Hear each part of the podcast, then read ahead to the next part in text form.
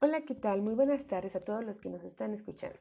Mi nombre es Carla Reyes y el día de hoy estaremos platicando sobre el pensamiento productivo creativo de Max Wertheimer y el aprendizaje creativo de David Ausubel. Comencemos. El autor Max Wertheimer nació en el año de 1880 en la ciudad de Praga, por aquel entonces perteneciente al Imperio Austrohúngaro. Pertenecía a una familia acomodada de origen judío. Su padre, Wilhelm Wertheimer, era docente y economista. Por su parte, Rosa Zwicker, su madre, había gozado de los privilegios de una educación de élite. El matrimonio contaba con otro hijo, Walter, además de Max. Por lo tanto, el ambiente educativo en casa de los Wertheimer era óptimo para el desarrollo de los pequeños. Se promovía un ambiente intelectual y de debate, incluso de índole político y filosófico. También se les proporcionó tanto a Walter como a Max una formación clásica y musical. Desde una edad muy temprana, ya leían autores como el filósofo Baruch Spinoza. En cuanto a la educación reglada, de Escolapios, y por lo tanto católico, a pesar de ser judío, algo que era relativamente habitual en estos países. Tras finalizar las primeras etapas de su formación, asistió al Royal Imperial New City, antes de ingresar a la universidad aunque en un primer momento se matriculó en Derecho en la Universidad de Praga, más tarde decidió centrarse en lo que realmente le interesaba, que era la filosofía y el comportamiento del ser humano, es decir, la psicología, por lo que decidió trasladarse a la Universidad de Berlín para formalizar esos estudios. Además de ejercer como profesor y tomar sus investigaciones, se dedicó a preparar la que sería su única obra titulada Pensamiento Productivo. Este volumen estaba pensado para explicar los procesos de pensamiento desde la perspectiva de la psicología de Gestalt, de la que Marx Wertheimer era uno de los creadores. Él distinguía entre el pensamiento productivo y el reproductivo, mientras que el primero representaba la capacidad mental para generar ideas nuevas, el otro es el encargado de la repetición de datos ya existentes en el cerebro. Para generar pensamiento productivo, se parte de los conocimientos que el sujeto tiene almacenados. A partir de esos datos, se realiza un razonamiento que da lugar a esas nuevas ideas que no existían previamente en su mente. Max Wertheimer utilizaba los principios de la lógica clásica para poder entender cualquier cuestión hasta su nivel más profundo. Igualmente, afirmaba que, según el pensamiento productivo, no era buena idea seguir normas cerradas, de una manera obstinada para tratar de llegar a la resolución de un problema, pues en ocasiones pueden llegar a ser en mayor medida un impedimento más que una ayuda para dicho fin.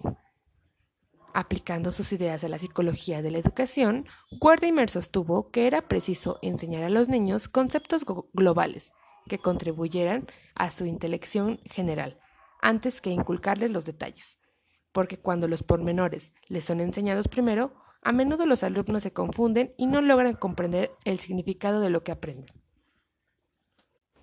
Wardimer distinguió con nitidez el pensamiento propiamente productivo o creador, capaz de enfrentarse a situaciones y problemas nuevos con respuestas y soluciones originales, del meramente reproductivo, mecánico, repetitivo y memorístico. Su trabajo era muy crítico con las que consideraba como principales teorías sobre el pensamiento la teoría lógica y la teoría asociativa, que entendía insuficientes. Porque la lógica, si bien proporciona reglas que garantizan la corrección del pensamiento, no es capaz, sin embargo, de conducir al hallazgo de soluciones nuevas para problemas cotidianos.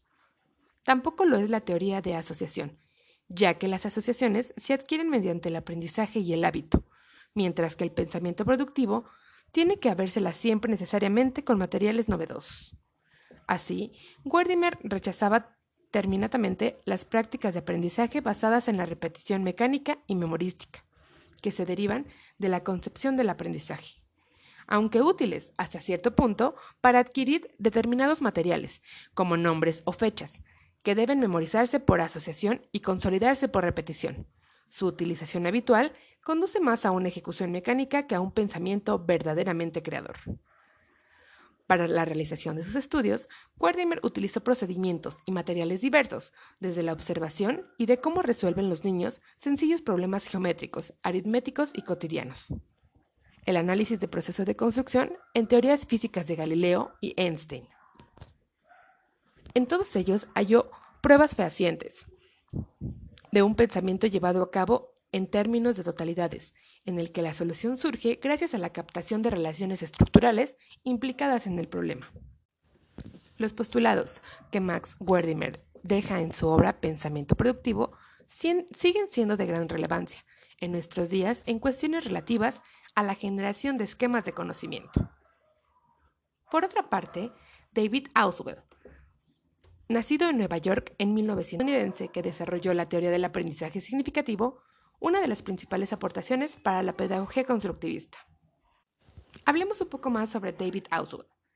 Bueno, David Ausubel, miembro de una familia de origen judío, emigrada desde Europa, estudió en la Universidad de Nueva York y desarrolló en su país una importante labor profesional y teórica como psicólogo de la educación escolar. Dio a conocer lo más importante de sus estudios en los años 60, en obras como Psicología del Aprendizaje Significativo Verbal y Psicología Educativa, un punto de vida cognitivo junto con los modelos de aprendizaje de Hermann Bronner, y la teoría del aprendizaje social de Albert Bandura. La teoría del aprendizaje significativo de David Ausubel es una de las más sólidas aportaciones a la pedagogía moderna. Para Ausubel, las teorías y métodos de enseñanza han de estar relacionados con las actividades que se realizan dentro del aula, con los factores cognitivos, afectivos y sociales que en ella influyen. Su teoría del aprendizaje significativo verbal supone la necesidad de tener en cuenta los conocimientos previos del alumno para construir desde esa base nuevos conocimientos, respetando la relación lógica entre ellos. La teoría del aprendizaje de Ausubel afirma que los conceptos nuevos deben ser aprendidos, se pueden incorporar a otros conceptos o ideas más inclusivas. Estos conceptos o ideas más inclusivos son organizadores previos, los organizadores previos pueden ser frases o, frases o gráficos. En cualquier caso, el organizador avanzado está diseñado para proporcionar lo que llaman los psicólogos cognitivos el andamiaje mental, para aprender nueva información. Así pues, el mapa conceptual desarrollado por Ausubel y Novak es un dispositivo de instrucción que utiliza este aspecto de la teoría para permitir la construcción de los alumnos. Es una forma de representar las relaciones entre las ideas imágenes o palabras. David Ausubel también hace hincapié en la importancia de la recepción del aprendizaje, en lugar de aprender por descubrimiento, y del aprendizaje significativo, en lugar de aprender de memoria. Declara que su teoría se aplica solo a la recepción de aprendizaje en el retorno escolar. No dijo, sin embargo, el aprendizaje por descubrimiento no funciona, sino más bien que no es del todo eficaz. De este modo, el aprendizaje significativo enriquece la estructura cognitiva, que, en interacción, va a su vez modificándose. Tal aprendizaje se opone al puramente memorístico, en el que los conocimientos llegan a ser memorizados, pero no a articularse en una estructura cognitiva que, a su vez, permita la recepción de otros nuevos.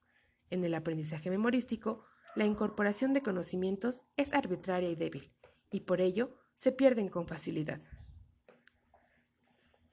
En este proceso intervienen los conceptos inclusores, ideas que ya existen en la estructura cognitiva del alumno y que sirven para almacenar lógica y sistemáticamente los conocimientos que son así mejor asimilados. Los materiales educativos y los profesores han de partir de lo que el alumno ya sabe, fomentando el crecimiento de sus estructuras cognitivas con nuevas aportaciones graduales que encajen progresivamente y den a la vez respuesta a la necesidad del individuo de conocer y dar sentido a su entorno. La teoría de Ausubel también se centra, como ya lo hemos dicho, en el aprendizaje significativo. De acuerdo con su teoría, para aprender significativamente, las personas deben relacionar sus conocimientos nuevos con los conceptos relevantes que ya conocen. El nuevo conocimiento debe interactuar con la estructura del conocimiento del alumno. El aprendizaje significativo se puede contrastar con el aprendizaje de memoria, este último también se puede incorporar a una nueva información en la estructura de conocimiento preexistente, pero sin la interacción. La memoria se utiliza para recuperar secuencias de objetos, tales como números de teléfono, por ejemplo. Sin embargo, no resulta de ninguna utilidad para el alumno en la comprensión de relación entre los objetos. Debido a que el aprendizaje significativo implica un reconocimiento de los vínculos entre los conceptos, este aprendizaje es transferido a la memoria a largo plazo. el elemento más crucial en el aprendizaje significativo es cómo la nueva información se integra en la estructura de conocimiento a lo largo del tiempo. De acuerdo con ello, Ausubel considera que el conocimiento está organizado jerárquicamente, que hay nueva información significativa en la medida en que se puede estar relacionado a lo que ya conoce. Existen tres clases de aprendizaje significativo. El primero es el representacional, que es aprender símbolos y palabras. El conceptual, el aprendizaje de palabras o conceptos. Y el proposicional, aprendizaje de ideas expresadas. Las ideas de Ausubel, lejos de quedar en meras propuestas pedagógicas, han tenido cumplida aplicación en los sistemas educativos recientes, siendo referencia habitual en la elaboración de materiales, programaciones educativas y diseños curriculares. Para finalizar, te mencionaré algunas de las características del aprendizaje significativo. Número 1. Es una interacción entre la nueva formación con aquellos que se encuentran en la estructura cognitiva. Número 2 el aprendizaje nuevo adquiere significado cuando interactúa con la noción de la estructura cognitiva. Número 3. La nueva información contribuye a la estabilidad de la estructura conceptual preexistente. Número 4. Es, es, permanente. El aprendizaje que adquirimos es a largo plazo. Número 5. Produce un gran cambio cognitivo. Se pasa de una situación de no saber a saber. Número 6. Es basado sobre la experiencia, depende de los conocimientos previos. Número 7. Los conocimientos previos han de estar relacionados con aquellos que quieren adquirir de manera que funcionen, como base a punto de apoyo para la adquisición de conocimientos nuevos. A continuación te mencionaré algunas características del aprendizaje significativo.